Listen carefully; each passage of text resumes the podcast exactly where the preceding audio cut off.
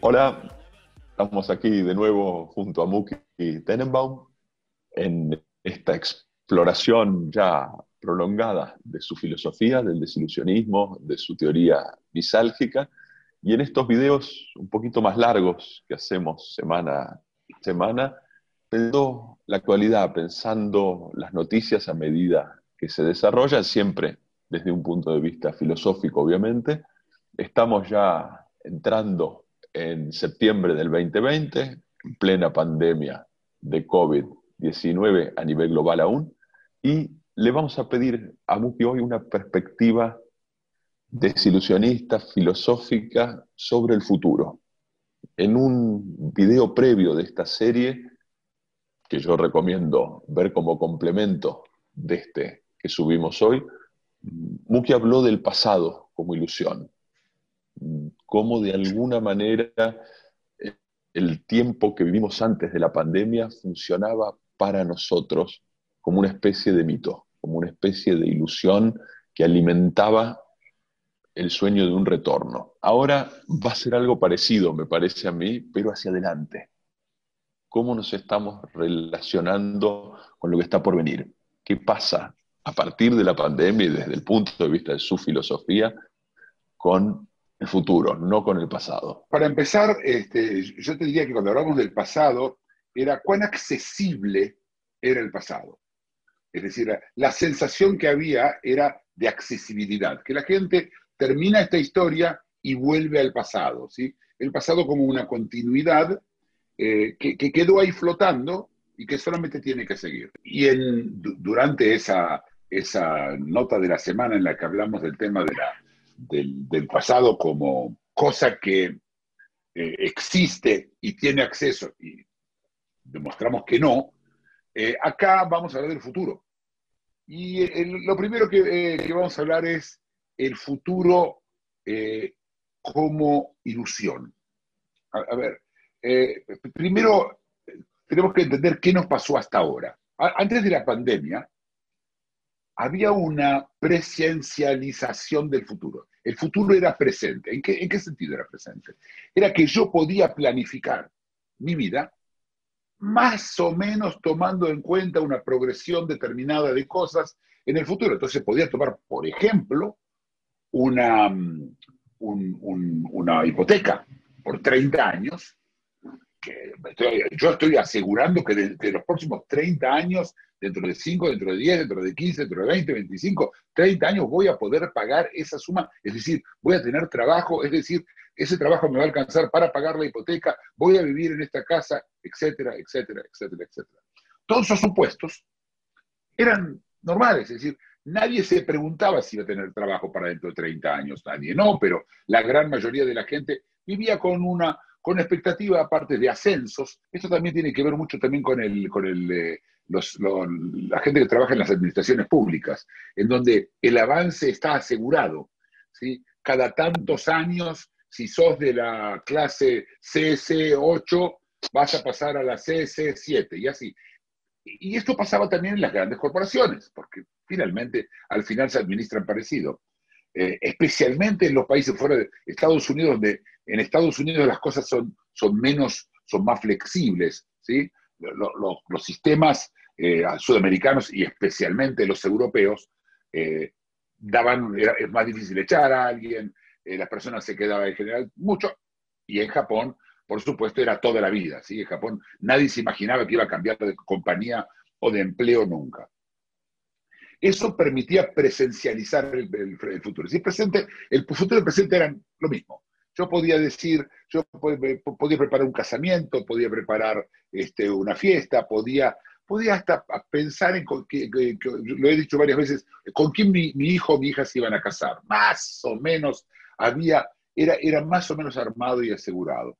Eh, y, hasta, hay, hay, una sensación aparte de que los cumpleaños se suceden unos a los otros, los míos, los de los otros, el año nuevo, las distintas efemérides, y nos vamos cruzando, y hay Olimpiadas cada cuatro años, y el Mundial cada cuatro años. Mira, mira cómo todo, todo estaba todo armadito, y ya sabemos cuándo va a ser el Mundial de, de Qatar, y eh, dentro de, en este caso, creo que hay un nuevo Mundial después, no sé, creo que es en París, ¿no? El 26, ya ni me acuerdo.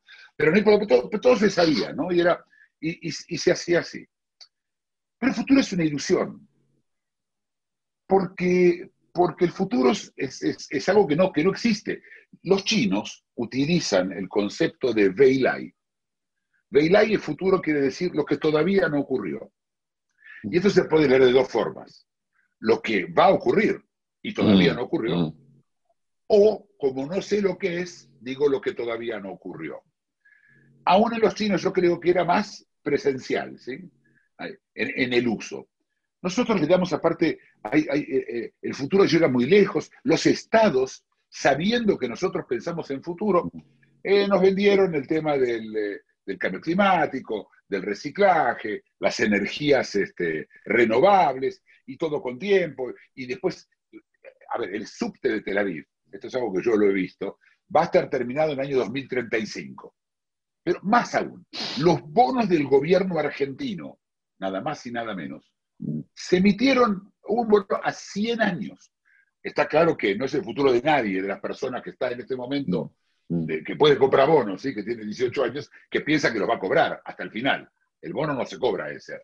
Pero la gente está dispuesta a comprar algo a 100 años. Es decir, era tan claro, y, era tan claro que si no hacemos algo, el, planeta se destruye y el planeta, eh, el cambio climático, y ya viene y, y, te acordás que el cambio climático, el cambio climático, los que tienen recuerdo, primero se llamaba calentamiento global, después se cambió porque no, no servía mucho, porque no se calentaba mucho.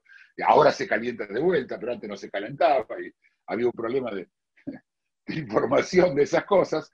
Pero el, mismo cambio climático pasó de ser dentro de 100 años a dentro de 50, a dentro de 30, a dentro de 20, allá ya, ya es ahora, miren, está haciendo calor hoy. Y no importaba ya nada. ¿Por qué? Porque de a poquito hubo un problema con la gente que quería este, este eh, futuro, no, no el de allá tan lejos, y, había que venderlo de alguna forma para enganchar a la gente. Y siempre es los players tratando de que todo el mundo siga sonambuleando, el zinc siga funcionando, la gente gaste, todo ande bien y ellos puedan ellos mismos jubilarse después de ser políticos eh, tomando en cuenta que son, son todos derechos, ¿sí? no, no, no, hablamos de otros temas. Y una cosa más es, cuando hablamos de futuros, hay un futuro a ocho días, dentro de ocho días, y hay un futuro dentro de 30 años.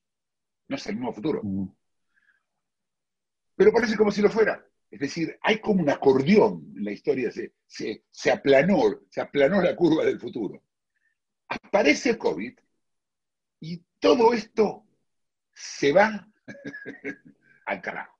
Así. Se termina, se, destruye todo, el futuro se convierte en incierto.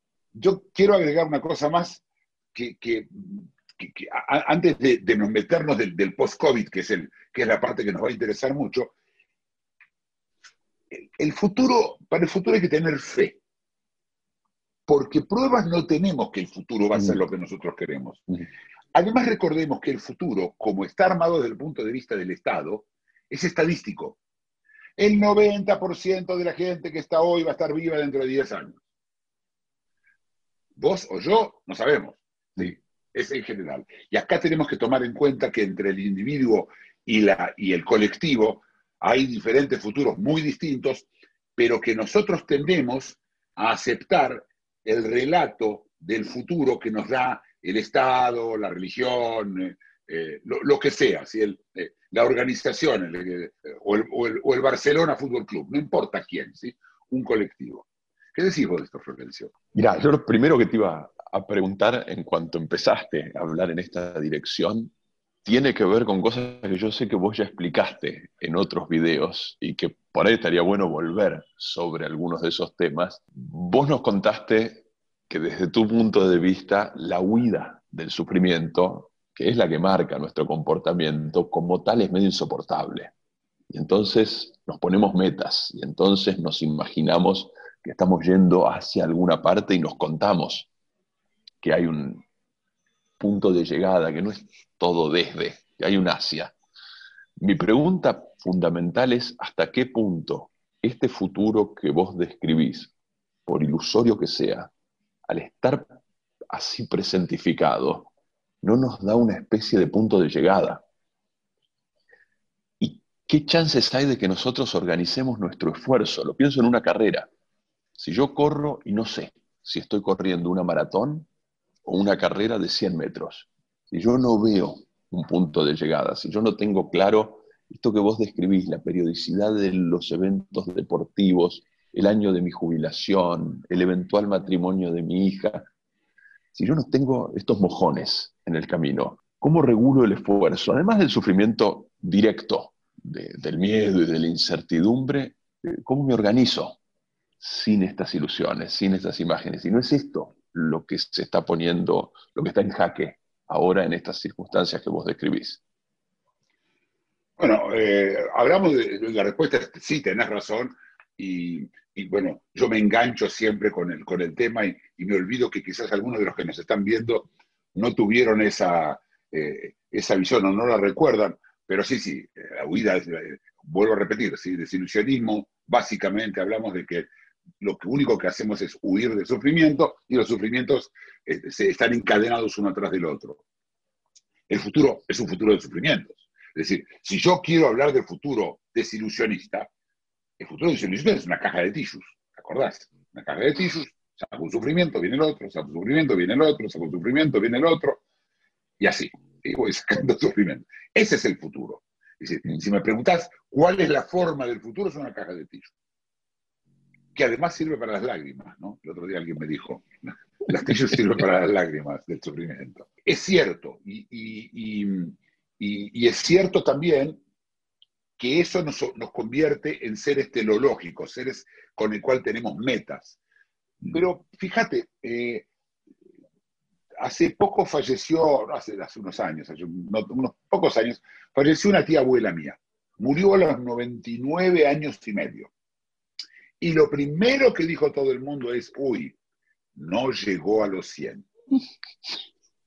Yo realmente me quedé mirando y digo, y no llegó tampoco a los 300, y al 1900 tampoco. ¿Qué, importancia tiene? Eh, yo tenía, tengo, tuve seres queridos que me decían, que fallecieron, me gustaría estar en tu casamiento, o me gustaría estar mm. cuando vos tengas mm. un hijo. Ese tipo de cosas, de, pero es en el aire, ¿no? Es, todavía no son los mojones que vos hablas. Pero ¿sabes cuáles son los mojones en general? Los mojones son cumpleaños, los mojones son casamientos, son una confirmación, un bar mitzvah, eh, una, ida a la Meca, dependiendo de la persona, ¿sí? Ah. o simplemente esa vez que finalmente viajó a Europa al Louvre, a ver el Louvre, cualquier cosa. Pero esos son, esos son mojones que uno tiene que le permiten a uno aguantar, porque es como, eh, en algún lugar hay una matriz de sacrificio ahí. Yo me voy a sacrificar sufriendo este presente para ese futuro, para llegar a ese futuro. Y, lo, y, llego a, sacralizarlo el futuro. Ah, el cumpleaños. Mm. Y el cumpleaños se convirtió, y lo he hablado ya varias veces, el cumpleaños se convirtió en una cosa realmente totalmente loca, en la cual la gente se ofende, se enoja, se dice, llamó, no dijo, me dijo, me, me llamó a la tarde, no me llamó, pero después no me contestó y me mandó un mail. ¿Cómo persona me manda un mail y no me llama? y se convirtió en, algo que al final termina siendo parte de la caja de tissues. El cumpleaños es un sufrimiento al final. Mm. O los mm. casamientos en donde no vino el coso, no vino el catering, y qué pasó, y si no tocó la orquesta y la orquesta dejó de tocar. Yo escuché, lo que te cuento ahora son cosas que fui escuchando en los distintos eventos a los que, a los que yo voy, que la verdad trato de no ir, porque realmente, realmente me aburren. Porque a mí los mojones, a mí, a mí, a mí, los mojones me aburren. Yo no quiero mojones. Eh, pero tampoco, no, es que tampoco quiero que, el futuro sea totalmente abierto y no, sepa nada. Pero ahora, en este momento, este, el envión con el que veníamos, Florencio, veníamos con un mm. envión. ¿No? Mm. Un envión, con ese envión que venía, ¡pac! se paró todo. se paró todo, está la ilusión del pasado que hablamos, a la cual querés volver y al cual sabemos que no vamos a volver, el futuro es nada. El futuro ya no se sabe qué es el futuro. Es decir, no, na- nadie sabe qué futuro, ni el personal, eh, ni, ni ni el del otro. Es tal la posición nuestra del futuro, el futuro está tan cosificado, es, es tanto una cosa ya, que, que hasta lo tenemos lugarizado. Yo te doy un ejemplo. Eh, cuando uno, ¿qué es lo que uno siempre lee en ciencia ficción? Viajes en el tiempo. No sepa, Mm. viajes se viaja a lugares, no a tiempo. Nosotros creemos que el tiempo es un, es, que el tiempo es un lugar. ¿sí? Así como voy a, si me voy ahora, voy a llegar a París dentro de siete horas, eh, me voy a, a- voy a llegar a las siete de la tarde dentro de siete horas. O- o por decir algo, es decir, se confunde. La lugarización lo hace más todavía eh, presencial. Algo de la presencialidad. Y ahora toda esa presen- todo eso es peor, porque ahora el futuro está acá. Y entonces, ¿qué pasa? Comienza la idea de que eh, de, de- de- de no, no mirar el futuro. Entonces, ahora ya no lo miro, me, Mm. me- me hago el- me pongo indiferente hacia el futuro, en teoría. ¿no? Aparte, el Estado hace todo para que creas que el futuro está listo. No te preocupes, ya viene la vacuna. El futuro de la vacuna pasó lo mismo que con el, con el cambio climático. ¿Te acordás que te dije? Empezaron con 100 años, después dijeron que dentro de 50, después de 20 y ahora es ahora. Lo mismo pasa con la vacuna. Va a ser, ¿te acuerdas cuando empezaron las vacunas? Dijeron, va a estar lista en junio del 2021. No, no, no, no, no, parece que la tenemos para abril. No, no, no, no, no, marzo. Ahora, ahora, esta semana. No, no, no, no, no, enero. No, pará. ¿Cómo? Los, los rusos ya la tienen y en octubre básicamente ya está acá la vacuna. Y es, es ridículo. Pero este es el, eh, de esto se trata. Es decir, lo movemos como si pudiéramos mover la distancia de Mar del Plata a Buenos Aires o de, o de, de New York a Washington. No, no la podés mover. ¿sí? Puedo ir más rápido, pero hacia- no, no hacia el futuro. Te iba a parar antes, pero estabas embalado, así que te dejé precisamente sí, sí. hablando del envión. El No, envión, sí. Me- me- mencionaste esta idea de un envión y me quedé pensando en lo que charlábamos antes. Yo creo que en las sociedades de las que hablábamos, uno de los mojones más distintivos para ordenar el esfuerzo en el tiempo son las vacaciones. Entonces se trabaja, se trabaja, se trabaja, pero porque en el horizonte está el momento de la vacación. Y vos comentabas la semana pasada, que a mí me atrajo, cómo donde vos estás, cómo en las playas del Mediterráneo, los europeos se fueron de vacaciones como en años anteriores. Y mi pregunta es, ¿hasta qué punto esto se explica por el envión que vos describís?